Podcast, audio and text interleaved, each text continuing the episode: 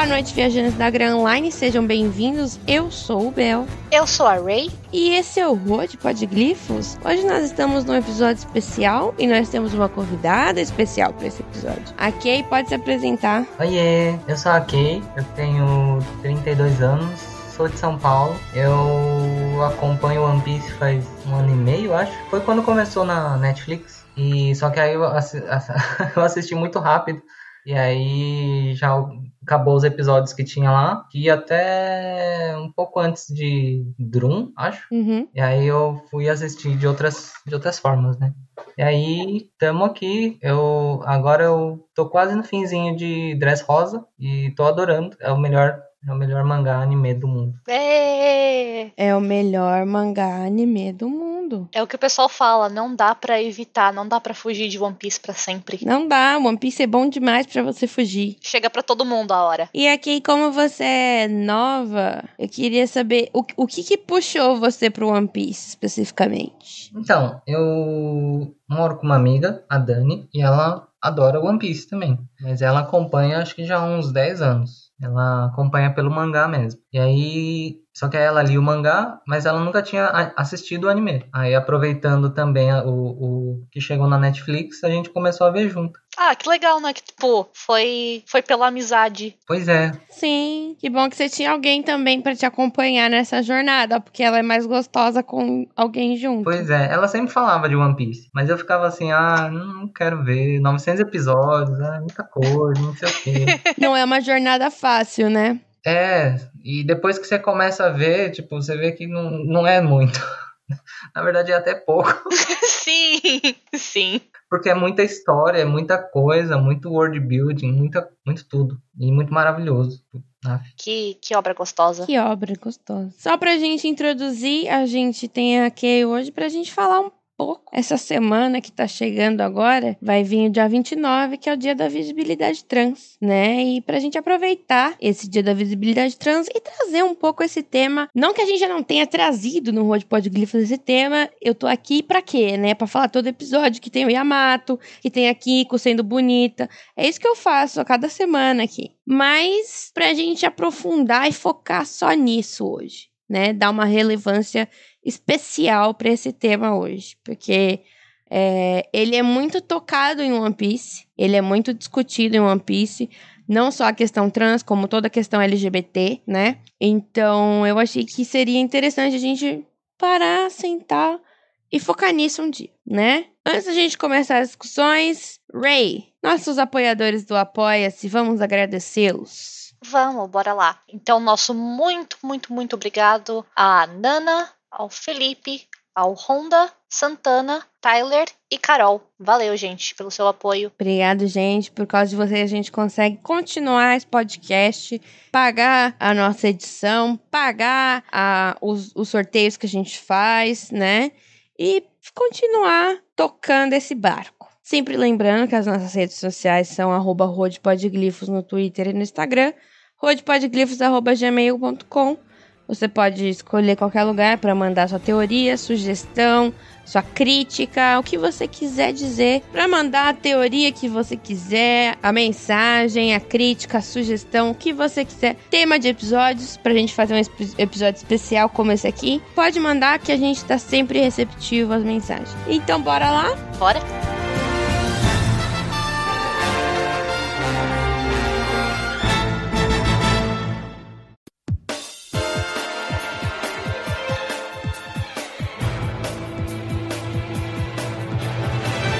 Começando o episódio, né? Eu acho que a gente pode começar falando sobre a representatividade trans em geral, né? Na no meio mangá, no meio anime, né? Aqui a Ray falou que você tinha algumas coisas a dizer nesse assunto. O espaço é seu. Ah, é, eu esqueci de falar que eu sou uma mulher trans, né? Quando fui me apresentar. Então esse assunto é muito relevante. E, obviamente, durante toda a minha vida eu procurei representatividade, principalmente em anime, porque otaka, né? Mas infelizmente, representatividade trans. Aliás, representatividade LGBT no geral é péssima em anime e mangá, e trans eu acho que é pior ainda. Então eu cresci com, por exemplo, caricaturas de travestis que, que eram sempre com, com marca de barba. É, eu não sei porque isso é uma, é uma característica forte, assim, para os japoneses. Braços e pernas peludas também, né? É, pelos, é, pelos no geral. Tipo, o, o, homens, homens não são tão peludos quanto travestis em, em animes. Mas Ok. Não só pelos, mas tipo queixo quadrado, um corpo robusto e, e, musculoso. Eu não sei por que, que enfatizam tanto isso. Mas enfim. E aí tem algumas poucas obras que representam bem. Então um que eu gosto muito é Paradise Kiss.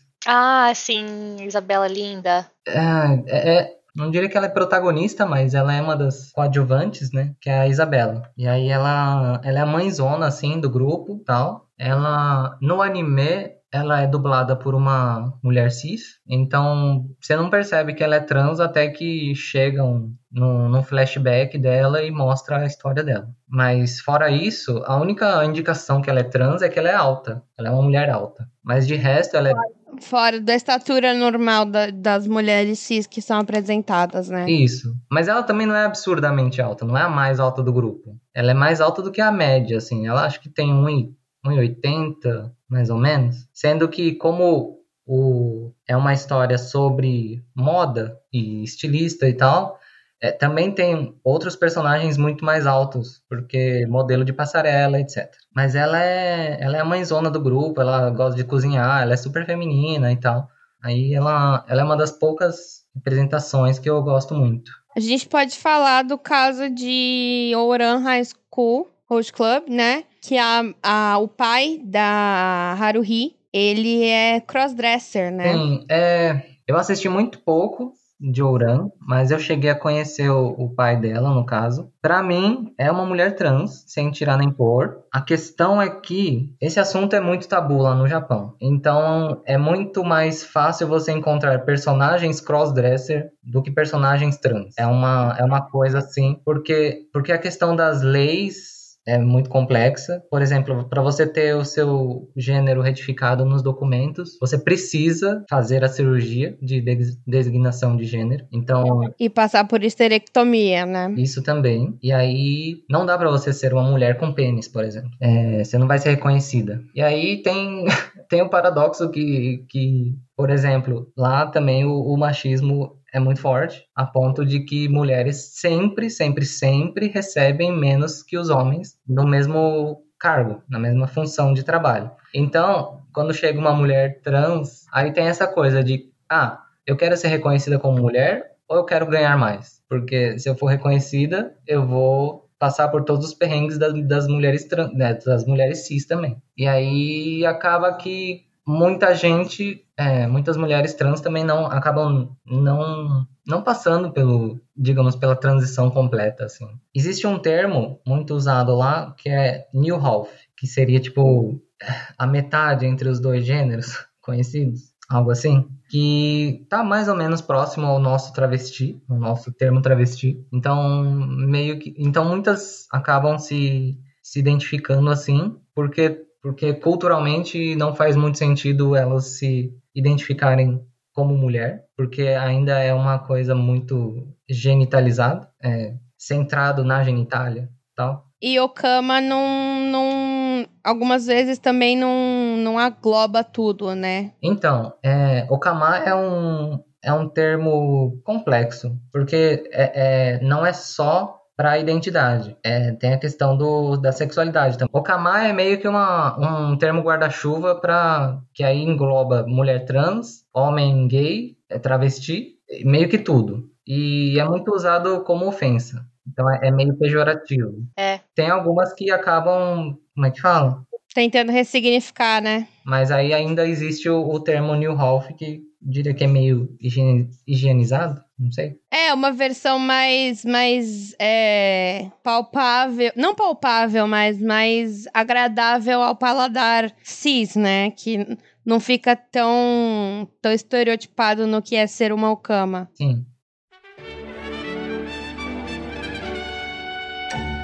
E aí, é, é, eu falo isso, eu falo mais de mulher trans porque é a minha vivência, né? e também o foco das minhas pesquisas. Mas se for falar sobre homens trans ou pessoas não binárias também, eu vejo que tem menos representatividade ainda. E, assim, em questão de, da, da sociedade japonesa, eles, eles eles não parece que não levam a sério. É uma mistura de machismo, é, misoginia com com sei lá, é aquele pensamento de ah, você quer virar homem porque não aguenta ser mulher. É, o que as Red Fans tentam falar que é, né? Que é tipo, ah, é uma, é uma mulher que não aguentou todo o sofrimento de ser mulher e resolveu fugir disso. Mais ou menos. E aí eu conheço, eu conheço pouca, poucos homens trans. É, recentemente eu vi o caso de um jogador de futebol que se assumiu recentemente. Ah, eu não vou lembrar o nome agora. Então, depois eu pego. Mas que ele também, ele antes de, de se entender, se via como uma lésbica, muito masculinizada. Ele só meio que entendeu a identidade quando ele começou a jogar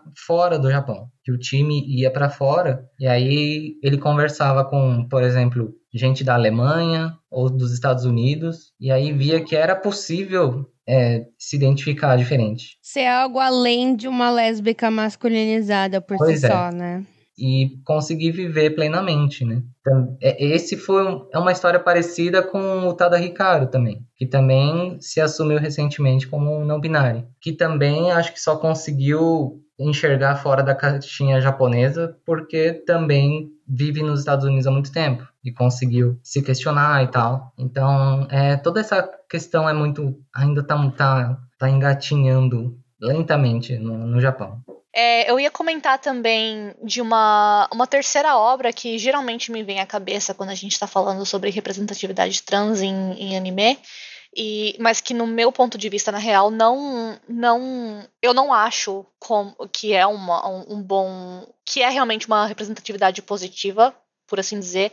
Porque apesar de eu ser apesar de eu ser uma, uma mulher cis, eu sou eu sou parte do, né, da comunidade LGBTQ e, e eu não gosto muito dessa, dessa personagem que é em Fruits Basket, que aliás, né, agora com um anime novo, tá, tá sendo comentado de novo. É o personagem que representa o macaco do horóscopo chinês. É, quando a gente é apresentado a, a ele, a gente na real conhece ele como ela, porque. Aliás, deixa eu até ver o nome. Faz tanto tempo que eu li Fruits Basket, deixa eu ver aqui. Acho que é. Não, não é Rin. É, Fruits Basket Monkey.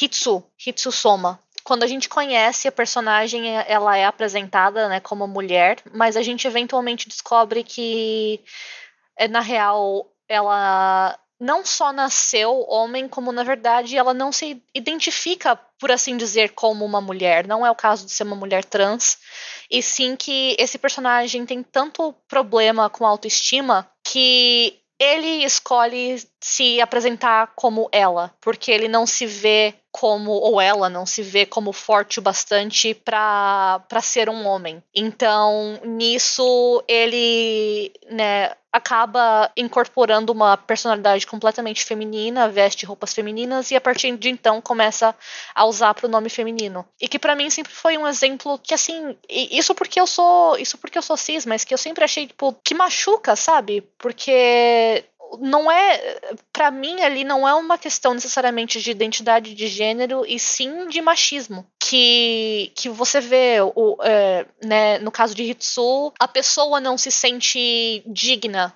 por assim dizer de ser homem e portanto eu vou ser então mulher porque eu sou eu sou uma pessoa fraca. E mas é interessante que os três exemplos que a gente comentou agora são todos para o público feminino, né? Paradise Kiss acaba sendo mais para um público, né, um público mais adulto, mas todos eles são voltados para o público feminino.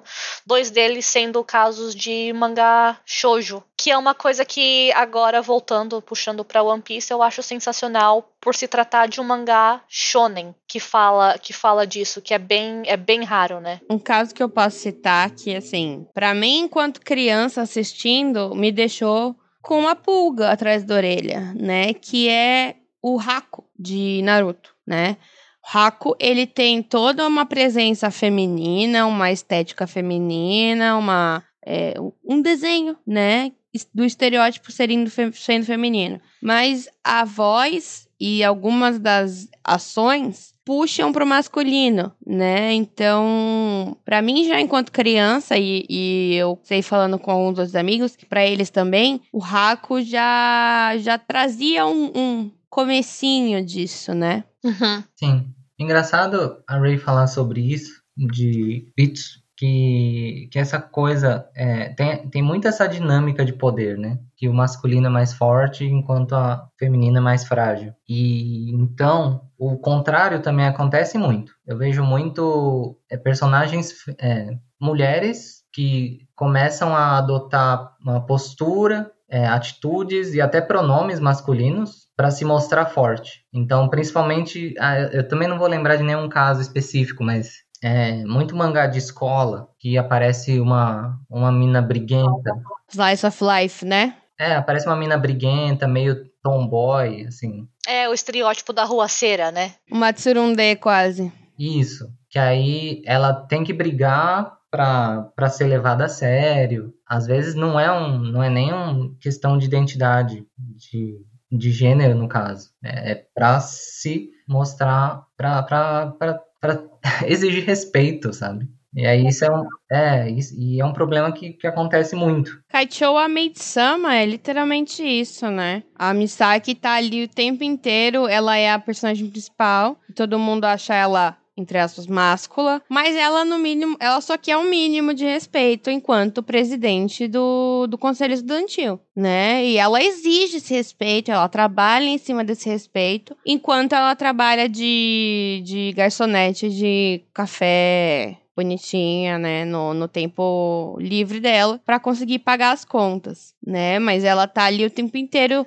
é, lutando contra o estereótipo de menina bonitinha, fraquinha, meiguinha, né? Sim, eu tava lembrando de outro exemplo, que era em Fushigi Yugi. Tinha a Noriko, que... Ah, é, é, esse mangá é muito doido, porque tem vários, várias ma magia acontecendo, a menina entra dentro do, do livro, e, e, dentro do livro é, é, meio... se passa numa, numa China antiga, e, e vários personagens, etc. E aí ela, ela entra como a princesa do, do lugar, sacerdotisa, e aí no fim todo mundo quer ficar com ela. É, tem essa personagem que é a Noriko. A Noriko é, é, é apresentada como uma mulher bem bonita, atraente e tal, e ela dá em cima dos caras que são tipo os príncipes lá, né? E aí, só que os príncipes rejeitam ela, chamando ela de literalmente traveco. E aí a gente descobre que, na verdade, ela é, é uma mulher trans. Até aí tudo bem. O modo como ela foi apresentada não é ok, mas ela, existe, ela existir tudo bem. E aí, conforme vai passando a história, ela vai se afeiçoando a, a protagonista, que é a princesa também, e meio que se apaixona. O que seria, o que daria para para meio que virar uma boa representatividade bissexual, pansexual, talvez. Só que não. Ela começa a se apaixonar pela protagonista e vai meio que destransicionando, ela vai virando hominho porque ela vai sentindo atração pela menina, porque tá, porque para ela ou para autora, não sei, tá muito ligado à questão do gênero com a com a sexualidade hétero, porque ela também começa a virar um hominho e num, nunca mais sente nada pelos pelos caras. Também tem esse detalhe. E aí e, e aí eu achei isso tudo tão bizarro e, e grotesco até que eu dropei o mangá. Eu parei de ler aí. Justíssimo. Mas é. Um dia eu pego para reler, para meio que como um caso de estudo. Mas é interessante ver como o jeito que eles pensam, o jeito como o pessoal. Tá certo que esse mangá também é antigo, é dos anos 90. É, os anos 90 foi todo um negócio, né? A gente vai chegar lá no, no One Piece, mas os anos 90 não, não, é, era super binário, né? É, ou, é, ou é 8 ou 80, não existe nada no meio termo. É, hoje em dia tem, tem mangás melhores. É, eu li alguns, eu também não vou lembrar os nomes todos, mas qualquer coisa eu pesquiso para deixar aqui para de, depois quem quiser ler. Mas, enfim, e aí essa foi minha criação. Anos 90, com representatividade ruim, e é isso.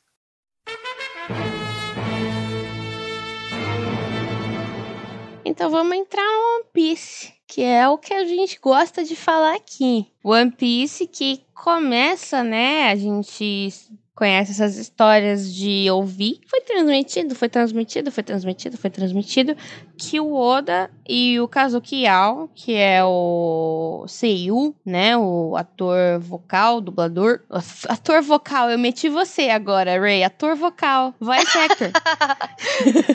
Dublador. dublador. Dublador. O dublador.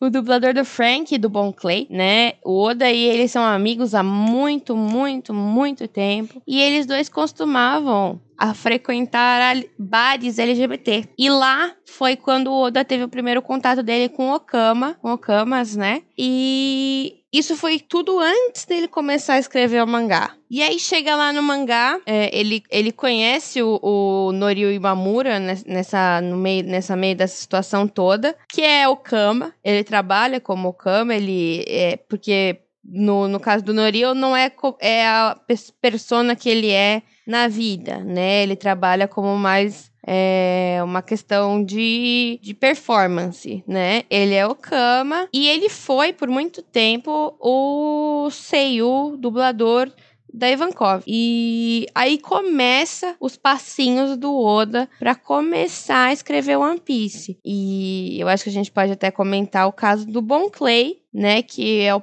primeiro personagem marcante que a gente tem na obra, que é LGBT, né? O Bon Clay, ele é, em teoria, um homem, ele é ele se, ele se pronuncia como um homem, mas ele tem um lado feminino. Ele faz dança, ele gosta de tutu, ele gosta de sair tutu, ele gosta de fazer uma performance ali. E ele tem todo um diálogo, não um diálogo, ele tem toda uma fala, né, que é quase um... Uma filosofia. Sim, que é quase uma, um momento meio poeta dele ali, né? Que ele vira e fala: você pode é, sair do caminho do homem, você pode sair do caminho do que é ser uma mulher, mas você nunca pode sair do caminho que é ser o caminho da humanidade. Você não consegue fugir disso. E mesmo que você não seja homem ou mulher, você continua sendo um ser humano, né? Você continua sendo um ser com todas as suas individualidades, particularidades e que também se encontram com outras pessoas. Bom, a, a frase mais marcante, assim, dele para mim é o Come Away, né? Que para mim foi muito confuso, porque a legenda coloca ou come my way, né, no começo. Isso, é um trocadilho, né, porque o Oda adora fazer trocadilho, mas que também é o Okama Way. Uhum que, que é o caminho do Okama, que é o que ele segue. É, que assim, para mim, o Bon Clay é uma pessoa não binária. Sim, eu concordo 100%. Eu não, eu não vejo assim como homem. Nem eu. Eu falei homem pelo, mais pelo, pelo estereótipo, né? Sim, sim.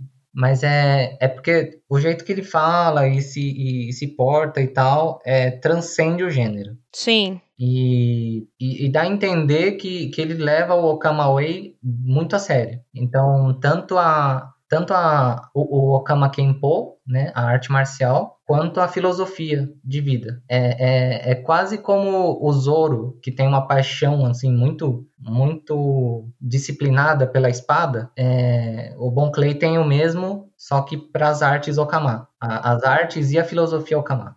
E uma coisa também que eu acho muito legal sobre Bon Clay é, também é a questão dos pronomes que uma hora Bon Clay tá usando pronome masculino e na outra pronome feminino e os personagens ao redor todos reagem com tanta naturalidade, sabe? Em nenhum momento eles questionam é, ou ou até dão, né, misgender, tipo, quando, por exemplo, quando Bon Clay tá escolhendo usar pronome feminino, a tripulação inteira dele ou dela, no caso, trata de acordo com, com o que Bon Clay escolhe é, ser naquele momento, sabe? E eu acho isso muito, muito legal e muito diferente, na real, do, do que a gente está acostumado a ver em mídia como um todo. E eu acho que aqui no Brasil não só no Brasil, mas podemos falar na América Latina como um geral, que o, a, a maneira Okama de ser e a travesti, elas têm muitas similaridades, né? Então, assim, nos Estados Unidos rola mais um estranhamento um pouco desse jeito afeminado do Bon Clay ser e ele não ser um gênero definido e ele meio que ser meio estereotipado. Mas eu vejo, assim, no meu círculo social, vendo as minhas amigas trans, as minhas amigas travestis, que o Okama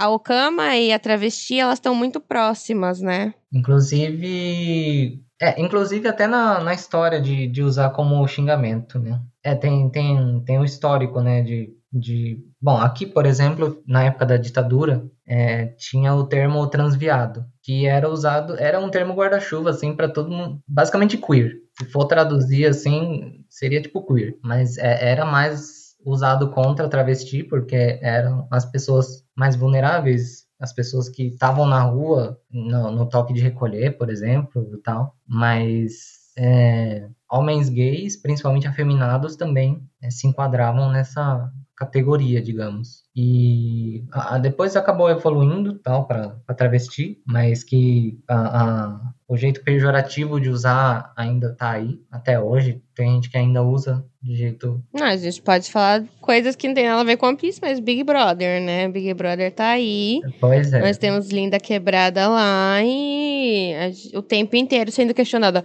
Oh, mas isso é ofensivo?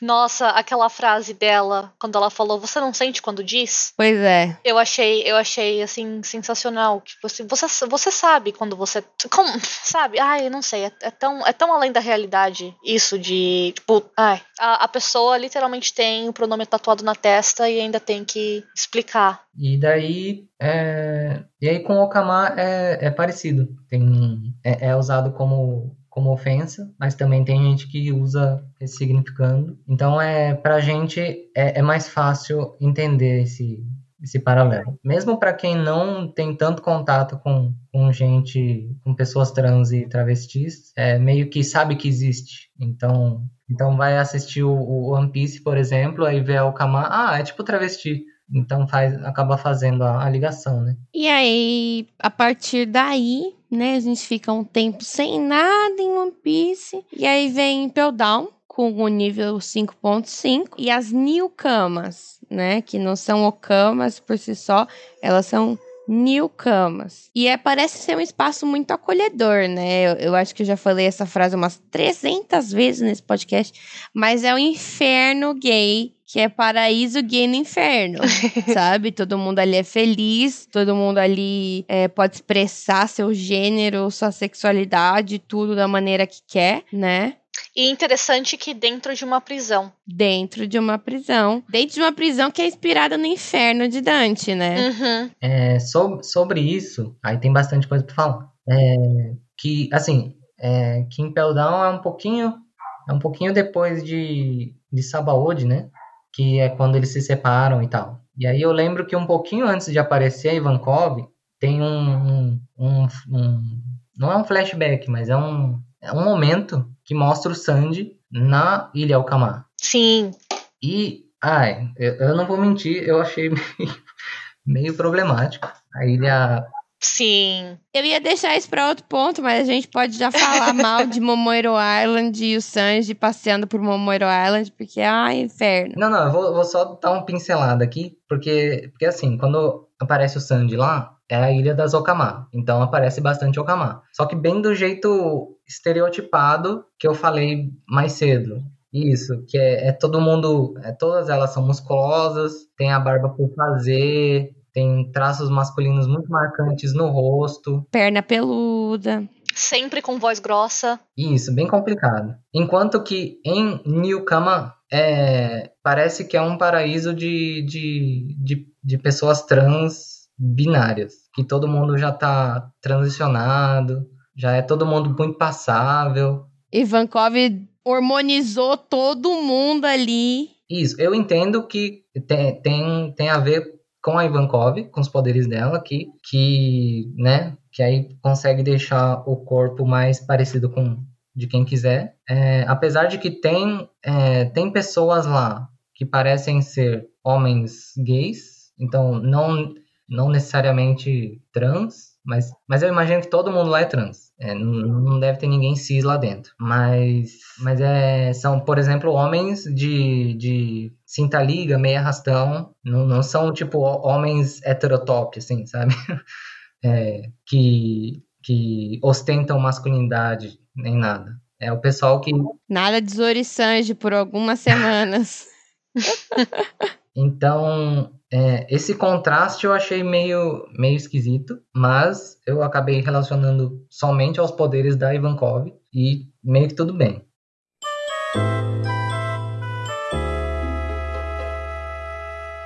Então, aí no final, quando Bonchan se sacrifica, porque ele sempre se sacrifica, sempre fica para trás, é, acaba virando a nova rainha de Newcama, né? É, depois disso, eu não, eu não sei mais o que acontece, mas ok. E só que aí o Ruffy consegue fugir com uma galera enorme, incluindo a Ivankov, que consegue voltar para para ilha para ilha Okama. Isso. Só que aí chegando lá em Momoiro, é, ela não chega e harmoniza as Okamas que estão lá. Então, no começo eu também estranhei, mas eu imagino que a ilha Okama seja realmente um, um, um paraíso de pessoas que, que assumem ser Okama. Então, são pessoas travestis, no caso. Não são pessoas transbinárias, por exemplo. São pessoas que se assumem do jeito que é e tudo bem. É, não necessariamente precisa transicionar ou deixar de transicionar ao mesmo tempo. Eu não sei se existe alguma regra lá de que quando você transiciona, fica passável, tem que sair da ilha. Às vezes acontece, não sei. Interessante, é. E aí seria um, um seria tipo um seria tipo um, um é porque existe um fenômeno entre pessoas trans que se chama stealth, né, going stealth, que é quando você transiciona e fica super passável a ponto de você se misturar com, com as pessoas cis e você vive sua vida fingindo que é cis, que eu não consigo. Nem eu. Eu já tentei, mas é dá muito trabalho. Então, por mais que eu, eu tenha uma aparência mais passável e tal, é, eu nunca consegui dar muito jeito com a minha voz. E, e dá muito trabalho. Eu já tentei fazer fono e tal, mas muito trabalho. Pessoas acham que ser trans é fácil, ser trans é mó trabalho, galera. Pois é, pois é, não é que é uma vida, não, não é que é uma vida miserável. A gente tem tem tem os bons momentos, mas tudo dá trabalho, tudo dá muito mais trabalho do que pra gente cis. Mas enfim, sobre Newcama, acho que eu não, não tenho muito mais o que dizer. Tem, eu posso falar uma teoria? Pode. E talvez fosse o que eu ia falar também, mas vamos ver. Eu tenho uma teoria de que o Crocodile seja um homem trans. Sim! Ah, sim! Porque ele tem um passado com a Ivankov, que é um segredo é, trancado às sete chaves. Ele... O que mais a Ivankov teria de segredo para guardar, gente? Injetou hormônio na bunda do Crocodile. Essa é uma teoria que tem muito peso. Tipo, muita gente acredita. Eu ia te perguntar, Kay, na real, eu sei que a gente tá falando aqui mais do, do pré-time skip, porque a gente vai ter um episódio, um segundo episódio falando do pós.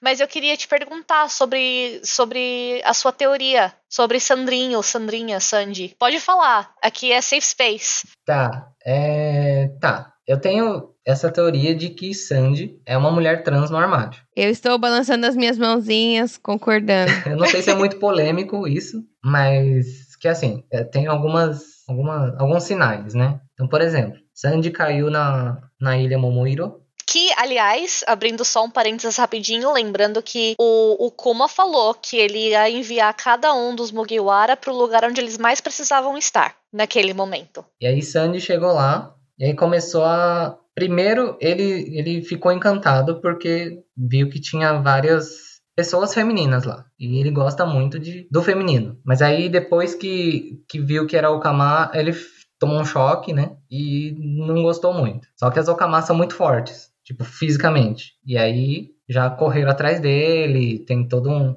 pega-pega. Tem uma hora que conseguem pegar ele e colocam um vestido nele. Essa cena é muito marcante, porque quando veste o vestido a primeira vez, ele começa a sentir coisas. Uhum. Coisas que nem ele sabe explicar. Sim. Não, não é nesse. Eu, eu não sei se eu tô lembrando errado, mas não tem todo um paralelo com flor? Não tem, tipo, esse todo esse simbolismo de, tipo, flor desabrochando? Dele, uma flor desabrochando, sim. Sim, sim, também que daria para entender como uma ereção, ejaculação, não sei. E tudo bem também, poderia ser só um fetiche de crossdress e tal. Só que, Só que depois disso, ele tá lá, né? Tá treinando, correndo e tal. Depois tem também todo o treinamento de culinária. E isso não mostra, mas fica só subtendido. E, e, e até essa parte do, do mangá, o Sandy sempre admirou as mulheres, mas não de uma forma é, é sexual, assim. É, é, é, é uma admiração para além da sexualidade, porque ele admira a figura feminina. Então, não é só o corpo, não é só peito, não é só bunda, é a voz, é a é o, é o cheiro, é, é, é um é tudo assim. O que é também um pouquinho estranho. E aí, mais para frente, quando tem a ilha do, dos homens peixe, que, que tem as que tem as sereias, né? Ih, rapaz. Tem as sereias. É. Tem as sereias. Que ele fica desmaiado quase o arco inteiro. Porque ele se encanta tanto com a beleza das, das sereias que, que sangra um monte e desmaia. É, é bem idiota essa parte, mas. Muito. Super! Ai, eu gosto de fingir que esse arco existe. Aliás, eu gosto de fingir que esse arco não existe. Pelo menos não em questão. Então, o arco em si eu gostei, mas essa parte é. Né. Essa parte é muito tosca. O Sanji eu queria matar ele, o episódio, a porra do arco inteiro. Pois é, mas. e ok, ele admira tanto as mulheres que ele sangrou e desmaiou. Ok. E aí depois disso, chega Punk Hazard. Punk Hazard, a gente descobre que o LoL virou Shichibukai e tá e faz várias coisas. E a gente aprende um poderzinho dele, que é o Shambles. Ele faz, ele aleatoriamente faz um Shambles com quatro dos Mugiwara. E aí eles trocam de corpo, os quatro. É, é, eu, não, eu não sei explicar o que que acontece, mas eles trocam de corpo. Eu não lembro a ordem agora, acho que é... A Nami vai pro Frank.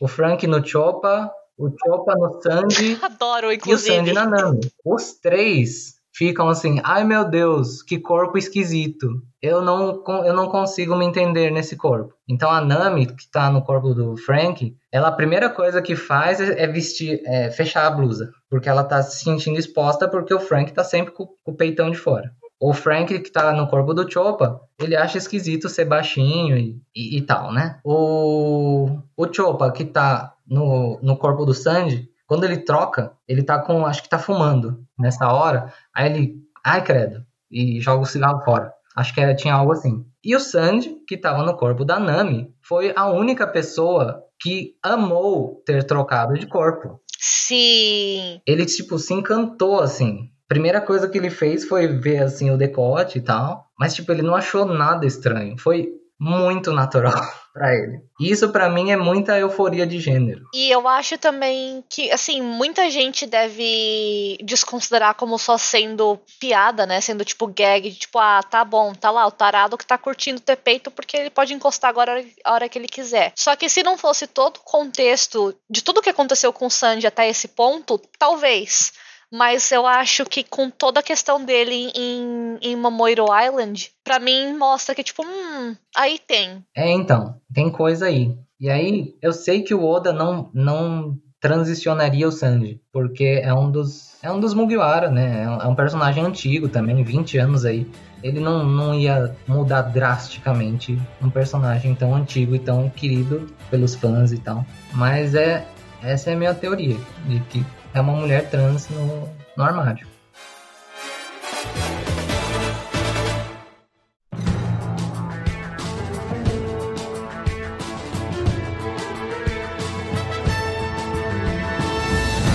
Eu acho que a gente pode até fechar com isso, que a gente já liquidou todos os temas.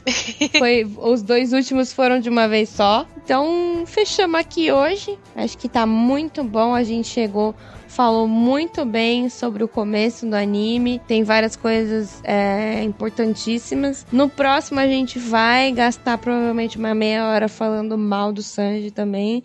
Então podem ficar tranquilos. a Ray vai chorar? Vai. Mas é tudo bem. Eu tenho que aceitar, eu tenho que é, aceitar. É Fisherman Island, é o retorno a Sabaody, não tem como, né? Exato. Mas a gente vai falar bem dele na hora que ele tem crush no Kiko. Então tá tudo bem. Sim, sim. É, assim, eu, eu sempre falo eu sempre falo, pra mim, o Sandy é, é, é ícone, assim, de não binariedade. Tipo, pra mim, ele não é. Ele nem fudendo que ele é cisete. É, então, pra, pra mim ele é não binário também. Eu vou na, eu vou na vibe não binário. Então, assim. é- Não, gente. Ele. Eu já falei, ele, o Luffy, o Soap, o, a Nami, a Robin, tudo trans. Tudo trans. Metade não binário, metade é binário, pra ficar todo mundo feliz. É, o único ali que eu acho que, que não é o Chopper, porque ele é uma rena. Mas. E o Zoro? O Zoro é muito um homem bissexual. Aí que tá, às vezes eu tenho as minhas. Às vezes eu tenho as minhas. Meus pensamentos sobre o Zoro também. talvez, seja, talvez sejam as cicatrizes que me fazem Seja uma pensar. cicatriz. é, eu entendo.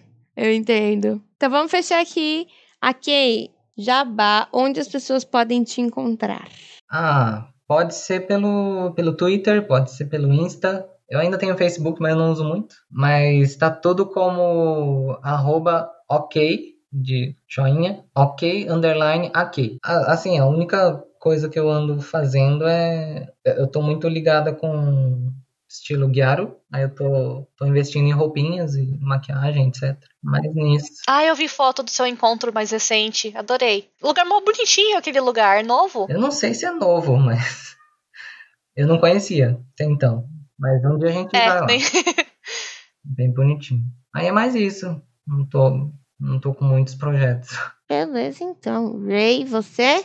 Eu sou a arroba Bugiwara no Twitter, B00GIEWARA. E é o que eu sempre falo, eu tô sempre lá chorando sobre One Piece e sobre o Sanji. Então, me segue lá pra chorar junto comigo. É isso. O capitão você encontra no arroba alicíssimo, A-L-Y-císsimo, é fácil. Em português é fácil. Então, a gente se vê semana que vem.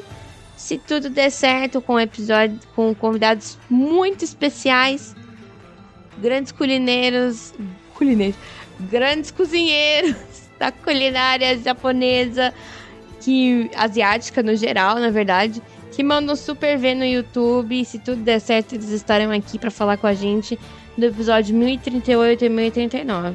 Então é isso, galera. Falou! É... Tchau, tchau.